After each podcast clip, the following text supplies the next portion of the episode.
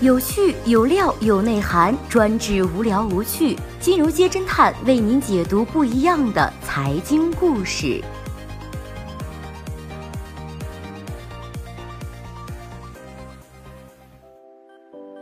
最新关注到的是神仙加持，十六个月暴涨二十一倍，震惊三界。资本市场是一个经常神出鬼没的地方。陈南军最近的看到这只股票，真是深深的被震撼了。在国内股市一路震荡下跌的时候，一家港股公司却从二零一七年的八月份至二零一八年的十一月二十八号，一年多的时间，收盘价从一点一二港元每股一路暴涨到了二十五点一零港元每股，涨幅高达了百分之两千一百四十一。这家公司就是中国投资基金。神奇暴涨背后，这家公司又忽然的变身。近期，中国投资基金发布了公告，表示将公司的名称正式由中国投资基金国际控股有限公司变更为了中国鼎益丰控股有限公司，股份简称也由中国投资基金公司变成为了中国鼎益丰。为什么变更名称？这就得提到中国投资基金背后的大股东了。根据侦探君查询的公开信息，中国投资基金的大股东是随广义及香港鼎益丰国际控股集团有限公司，以下简称香港鼎益丰。香港鼎益丰又是深圳市鼎益丰资产管理股份有限公司，以下简称深圳鼎益丰的全资控股子公司。而该公司是随广义在二零一一年时创办的，也就是说，随广义个人持有中国投资基金百分之十二点二八，又通过深圳鼎益丰持有百分之二。合计持有百分之十四点二八。这一年来，隋广义个人持股浮盈四十三点八亿港元。按理来说，股价上涨一般和公司好看的财务数据、政策利好、发生并购重组等好消息分不开。神奇的地方就在于，这一家港股公司并没有任何重大利好消息。侦探君翻阅了中国投资基金近八年的年报，发现自2011年至2017年，中国投资基金已经连续亏损了七年，亏损额竟达到了4.60亿元。在他最新的中报中，今年上半年的经营盈利只有六百零五万元港币。在同行业三十八家公司中，中国投资基金资产负债率高达百分之八十一点二，同期排名第七，市净率稳居第一。深圳鼎益丰是二零一五年出现在中国投资基金股东名单中的，两年之后，中国投资基金的股价就开始出现变化，这难道是巧合？这一年多的时间，中国投资基金的市值也是越飙越高，从近十四亿港元最高飙升至了三百亿港元。中国投资基金又靠着什么撑起了这近三百亿港元的市值呢？要理清原因，还得回到大股东隋广义和他的深圳鼎益丰。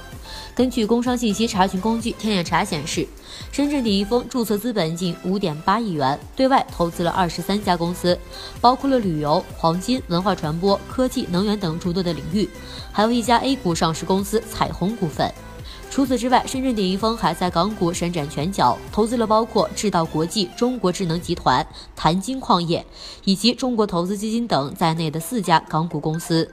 不过，从这些上市的港股公司情况来看，放着很好，公司不投，随广义独爱仙股。说回到最核心的公司深圳鼎益丰本身，画风也是够奇特。根据深圳鼎益丰官网介绍，企业的核心技术就是随广义创立的禅意投资法。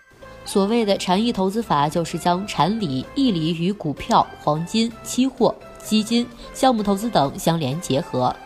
据其表述，不仅能够预测金融投资的各种变化，也能够预测国际政治、社会、经济等宏观形势的变化。简而言之，利用禅意投资法，能够准确地发现有巨大增值潜力的投资项目。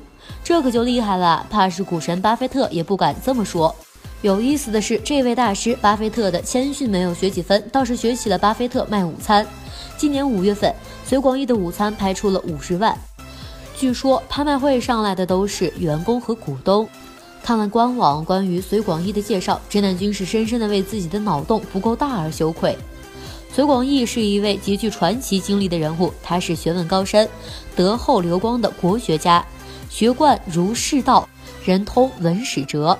拥有几千万的优秀企业家，郑国学研究经历和背景于一身，在资本市场取得了巨大成功。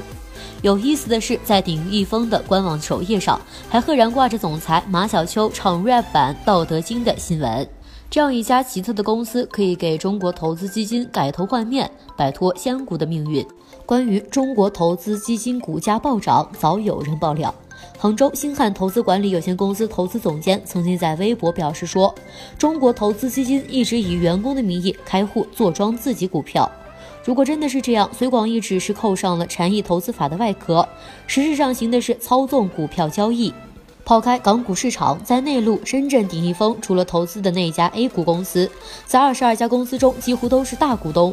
陈南军仔细算了一算，这些公司的实缴资金高达了近三点二亿元。”摆了这么大一个摊子，隋广义的钱来自哪儿呢？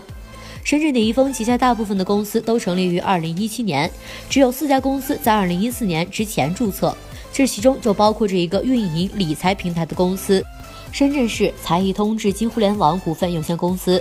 陈南军看了一下，这个平台叫做金算子。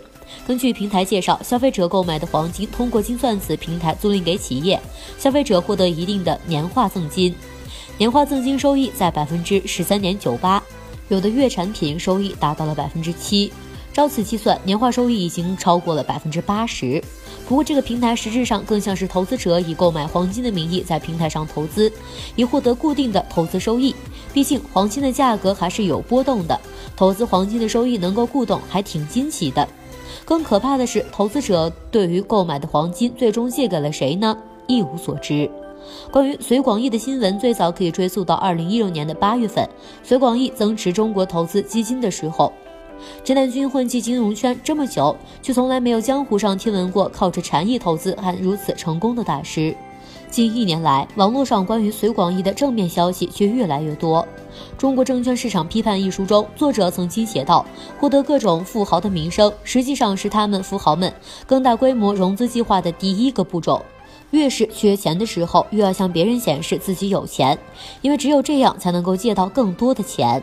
各位小伙伴们是怎么看待随广义的禅意投资法呢？资本市场是看技术还是看禅意？评论中见。好的，以上就是本期节目的所有内容，谢谢收听，咱们明天再见。